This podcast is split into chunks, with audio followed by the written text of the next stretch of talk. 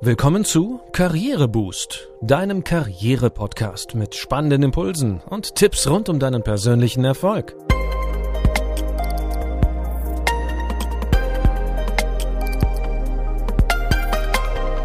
Hier erfährst du, wie du Schwung in dein Arbeitsleben bringst und beruflich durchstarten kannst. Ich bin René, schön, dass du wieder dabei bist. In unserer heutigen Folge 29 geben wir dir nützliche Tipps für erfolgreiche Verhandlungen – Sie stammen von Valentin Nowotny, der als Coach unter anderem Unternehmen bei der Einführung neuer und zukunftsweisender Verhandlungsmethoden berät. Einfache Verhandlungen gibt es nicht, sagt Valentin Nowotny, aber es gibt von ihm ein paar gute Tipps zur Verhandlungsführung, die wir heute gerne mit euch teilen. Starten wir gleich mit Tipp 1. Seien Verhandlungen nicht mit dem ersten Angebot zufrieden. Vielfach erliegen wir dem Freundlichkeitsreflex. Oh ja, das ist Ihr Angebot. Na klar, mache ich. Natürlich bin ich einverstanden. Ja? Bist du wirklich einverstanden? Oder wurdest du nur überrumpelt? Warum sagst du nicht lieber erst einmal ein interessantes Angebot? Da muss ich mal in Ruhe drüber nachdenken. Ich melde mich bei Ihnen. Du musst nicht immer gleich ein kategorisches Nein aussprechen. Um gut zu verhandeln reicht es, wenn du zumindest nicht sofort Ja sagst. Oft wollen die Leute ihre eigene Vorstellung durchsetzen oder ihr Produkt verkaufen. Dabei setzen sie rhetorische Tricks ein. Denken Sie nicht auch, dass XY der Fall ist? Das ist eine typische Suggestivfrage, mit der man die eigene Position als naheliegend und üblich darstellt. Hier ist auf jeden Fall Vorsicht geboten. Sei kritisch und versuche erst herauszufinden, was dein Gegenüber dir eigentlich unterjubeln will. Eine kritische Haltung lohnt sich immer auch dann, wenn erstmalig Preise aufgerufen werden, wie zum Beispiel Wir können für diesen Job x Euro bezahlen. Aha, interessant. Was können Sie noch drauflegen, damit dies für mich tatsächlich interessant wird? Könntest du hier beispielsweise zurückfragen. Mache einfach den Versuch. Ein wenig nachzulegen sollte nicht das Problem sein, wenn die Gegenseite wirklich interessiert ist, oder? Es folgt Tipp 2. Lies Sun Tzu. Sun Tzu war ein chinesischer General, der berühmt wurde mit einem Buch, das rund 500 Jahre vor Christus in China entstanden ist, die Kunst des Krieges. Dieses kleine Handbuch gilt als frühester bekannter Beitrag über Strategie. Es ist bis zum heutigen Tag eines der bedeutendsten Werke zu diesem Thema. Die Kunst des Krieges wird in Managerkreisen als ein Leitfaden für Strategie, Personalführung und Menschenkenntnis betrachtet. Die klugen und strategisch raffinierten Überlegungen von Sun Tzu lassen sich zwar nicht eins zu eins auf die Gegenwart übertragen, aber sie sorgen dafür, dass du auf neue Ideen kommst. In 36 sogenannten Strategemen zusammengefasst sind sie so etwas wie die DNA des Strategie- und Taktikuniversums. Ein Beispiel. Strategem Nummer 6 besagt, im Osten lärmen, im Westen angreifen. Aus verhandlungstaktischer Sicht solltest du also aus einer bestimmten Mücke, die dich eigentlich nicht wirklich interessiert, einen Elefanten machen. Dies lenkt den Gegner davon ab, beziehungsweise lässt ihn gar nicht erst auf die Idee kommen, dass eine andere Mücke an einem anderen Ort für dich eine viel wichtigere Bedeutung hat.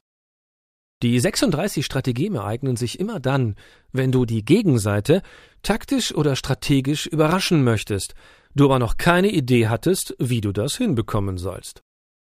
Wenn du die 36 Strategeme einmal quer liest, gewinnst du ein rundes Dutzend neuer Ideen, von denen sich mit Sicherheit mindestens eine Handvoll für dich als nützlich erweisen. Denn du weißt ja, eine gut vorbereitete Überraschung ist weit wertvoller als bloßes Geschwätz oder viel heiße Luft. Nun zu Tipp 3. Halte an deinen eigenen Zielen fest. Manchmal muss man stur sein wie ein Esel und darf nicht zu früh aufgeben. Denke daran, dass es letztendlich um deine eigenen Interessen geht, nicht darum, nett zu sein oder dem anderen ein gutes Gefühl zu geben. Die Erfahrung zeigt, dass du die andere Seite ermüdest, wenn du konsequent an deiner Sichtweise festhältst. Nimm dir vor, mindestens dreimal zu erklären, dass der Preis zu hoch, die Gegenleistung zu gering oder die Bezahlung nicht angemessen ist. Es geht hier nicht um die besseren Argumente, sondern ausschließlich um die Frage, wer setzt sich durch und wer gibt wann klein bei. Nach dreimaligem Dagegenhalten ist es allerdings an der Zeit, nochmal auszuloten, was geht, beispielsweise auf dem Kompromissweg. Aber auch in diesem Fall hast du mit der praktizierten Sturheit schon eine gute Vorarbeit geleistet. Die andere Seite wird stutzig. Oh, das hätte ich nicht erwartet. Äh, okay, dann muss ich jetzt vielleicht noch einmal nachlegen und ein Stück entgegenkommen. Denn die Gegenseite wird froh sein, dass du überraschend doch noch zu einem Kompromiss bereit bist, sei er auch noch so klein. Dieser psychologische Trick funktioniert häufig. Menschen machen das, was sie gut können. Wenn es keinen Widerstand gibt, dann verfolgen sie stur weiter ihren Plan. Wenn allerdings ein überraschender Widerstand kommt, dann wird geschaut, ob der andere das tatsächlich so meint.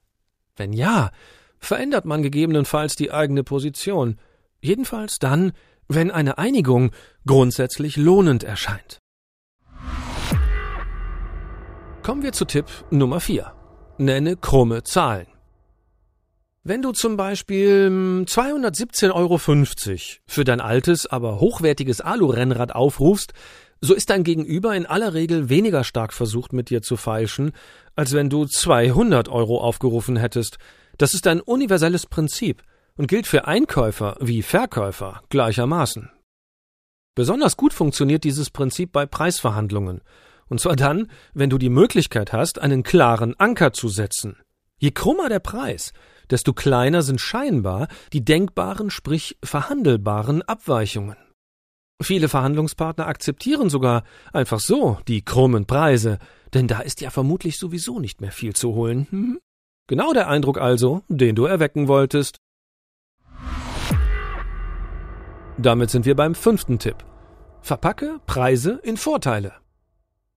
Nackte Preise, also solche, die ohne Vorteilsargumentation genannt werden, laden regelrecht zum Verhandeln ein. Was kostet der Urlaub? 2100 Euro. Okay, geht's nicht für 1400? Oft ist dem Kunden oder der Kundin aber gar nicht klar, was alles mit im Preis enthalten ist. Besser sagst du, Sie bekommen einen Langstreckenflug mit Bord-Entertainment, das Vier-Sterne-Hotel mit Pool und ein Mietwagen ohne Kilometerbegrenzung ist auch noch mit im Preis inbegriffen. All das gibt's für gerade einmal 2100 Euro. Ein richtiges Schnäppchen.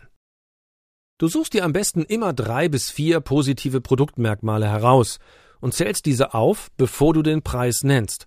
Oder du erwähnst sie, ohne Luft zu holen, direkt nach dem Preis.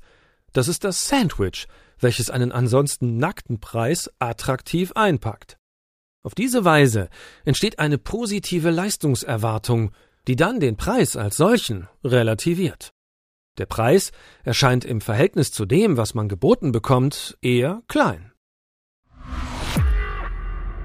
Der letzte Tipp für heute. Tipp 6. Denke ernsthaft über Machtmittel nach. Ohne Macht funktioniert eine Verhandlung nicht. Macht heißt, dass ich die Möglichkeit habe, etwas zu tun, das für den anderen unter Umständen mit drastischen Konsequenzen verbunden ist.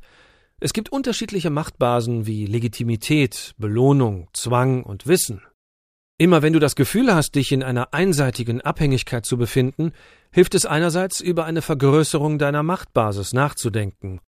Andererseits ist es wichtig, dass dir stets eine möglichst gute Alternative bleibt, auch wenn du dich mit deinem Gegenüber nicht einigst.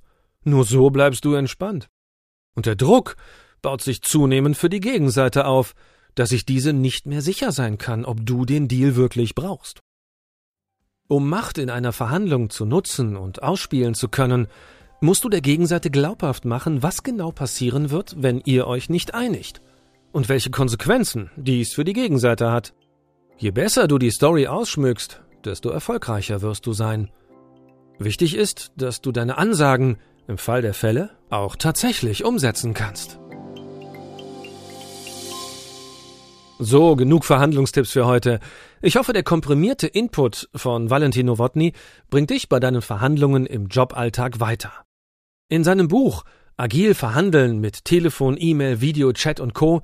kannst du das Gehörte in Ruhe nachlesen und bekommst noch mehr Infos für bessere Verhandlungsergebnisse.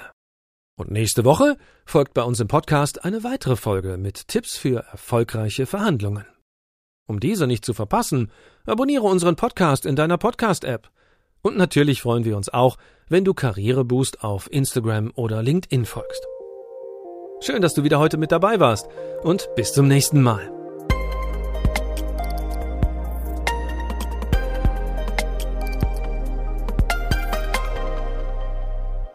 Du hörtest einen Podcast von Karriereboost, einer Initiative von Haufe und Schäfer Pöschel.